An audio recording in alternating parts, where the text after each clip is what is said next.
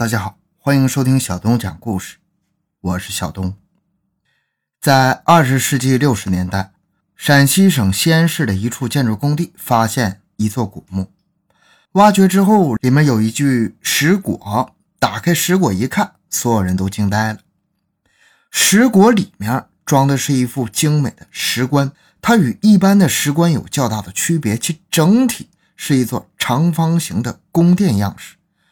整个石棺由三间房屋的形状组成，上面是飞檐式的浮雕，中间开门，两侧围窗，四周刻有斗拱、门窗、瓦当，并线刻有青龙、朱雀、侍从等图案，其豪华程度超越一般王侯将相的规模。然而，令人不解的是，在这座石棺上面刻了句叫人不寒而栗的诅咒：“开者必死。”棺材里面究竟是何方神圣？为何有如此的墓葬规模？又为什么会下这么恶毒的诅咒呢？发掘奇闻，寻找真相，更多精彩，请关注同名微信公众号“小东讲故事”。本节目由喜马拉雅独家播出。要解开李小孩的诅咒，必须从他的家世说起。根据墓志铭的记载，女郎惠敬训，字小孩，陇西成纪人，上柱国幽州总管壮公之孙，左光禄大夫闵之第四女也。大业四年六月一日，遇疾终于分园之功，时年九岁。从墓志铭中，我们可以初步得知墓主的身份。她是个才九岁的小女孩，名叫李敬训，字小孩。而且我们从她的字里面可以猜测到，她生在豪门，极受长辈疼爱，所以才有小孩的这么一个可爱的字号。李小孩的父亲是左光禄大夫李敏，《隋书列传》说，敏字树生，高祖以其父死王室，养宫中者九之。从李敏的传记里面，我们可以看到。李小孩的家世是十分显赫的，是将相世家。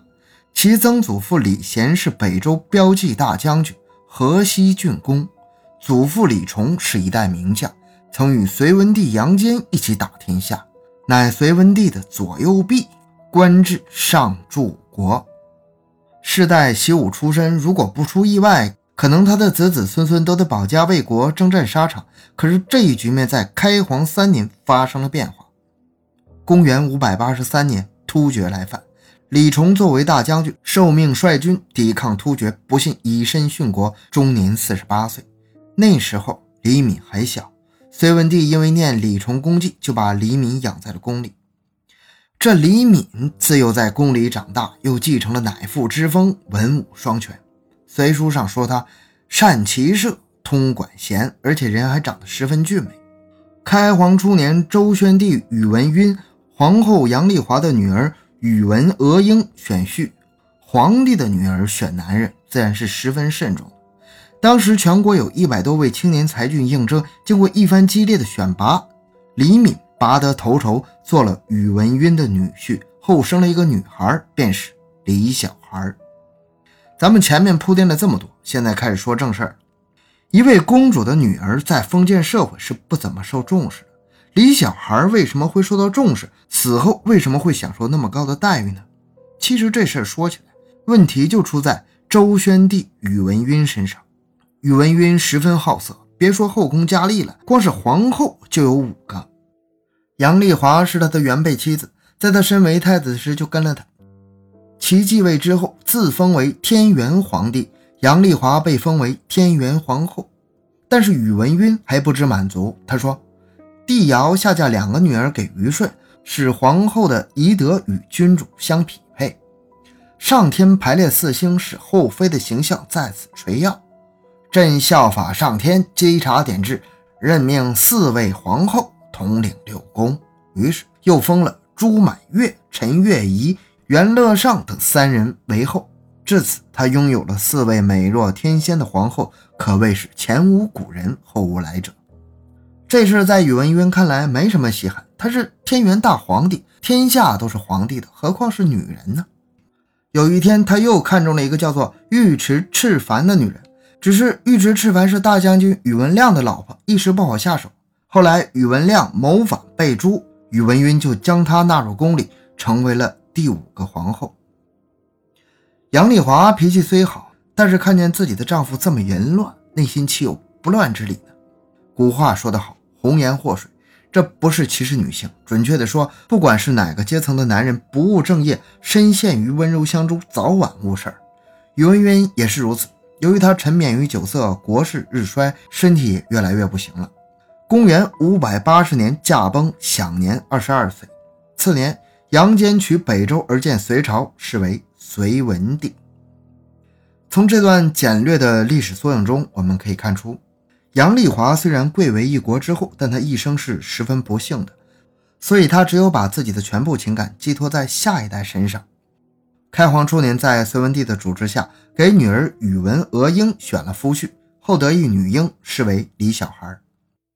此时，杨丽华居于隋朝深宫，孤独寂寞，自是不言而喻。李小孩的出世让杨丽华倍感欣慰，就把这个小孩接入宫来，亲自抚养。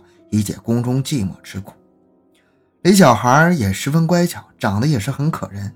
对这么一个小外孙女，杨丽华自然是倍加疼爱，视若掌上明珠。偏不巧，大业四年，也就是公元六百零八年，李小孩死于宫中，年方九岁。咱们想象一下，一个至亲的亲人，一个唯一可以寄托情怀的外孙女。幼年夭折，这对杨丽华的打击是何等之大呀！简直就是一个巨大的闷雷，突如其来的在他头顶上炸开，一下子就把他给炸懵了。李小孩的死犹如一根精神支柱，在杨丽华的心中轰然倒塌。事实已是隋炀帝执政，杨广对这位姐姐的身世内心也有几分同情。在杨丽华提出要厚葬李小孩的时候，杨广欣然答应。据挖掘李小孩墓的考古人员介绍，李小孩墓的位置在当时的大兴城内，这是极为少见的。大兴城就是隋朝的首都及后来的唐朝的长安城。把某个人安葬在京畿之内，在整个隋朝都是十分罕见的。然而，正是因为如此，才体现出了杨丽华对这位小外孙女的宠爱，以及其死后的悲痛程度。他不仅要把小外孙女安葬在身边，还要给她建造一座宫殿。虽说这个宫殿再好，也只是一具棺材，却也是一种心灵上的寄托。根据考古人员介绍，石棺平面呈长方形，长一点九二米，宽零点八九米，高一点二二米。然麻雀虽小，五脏俱全，看起来仅能容身的石棺，动了当时最好的石匠，打造了一座精致美观的小殿堂。小殿堂是面阔三间的九基形式，石棺的西壁是这三间面阔殿堂的正面，中心一间被雕成门的形状，门板、门框、门额、门槛一应俱全，一样也不少。最让人惊叹的是，连门钉都清清楚楚，一粒一粒细小的门钉用石头雕刻出来，那真是煞费苦心呐。两扇门板中间部分是一对门环，在门的两侧应刻了一对侍女侍候在外，仿佛正在等待主人的召唤。虽说这两名侍女是阴刻的石雕，却也是栩栩如生，姿态万方。石棺的棺盖雕刻成殿堂的屋顶，以浮雕的方式雕刻出带有莲花纹的瓦片，看上去庄严肃穆，无形中蕴含着一份来自皇家的威严。试想。杨丽华将宫殿都搬进了小外孙女的墓中，在他的心里，李小孩虽然死了，但他的尸身以及埋葬尸首的这块地方，亦如皇家重地一般神圣不可侵犯。当时的臣民自然不可能去冒犯那地方，即便是千秋万代之后，也不准任何人去冒犯。但是千秋万代之后的事儿，谁说的准呢？杨丽华觉得不放心，于是又让石匠在石椁上面刻下了。开者必死的诅咒。事实上，这样的诅咒并不能说其恶毒，恰恰相反，它是一种爱的体现。好，这一集故事讲到这儿。小东的个人微信号六五七六二六六，感谢大家的收听，咱们下期再见。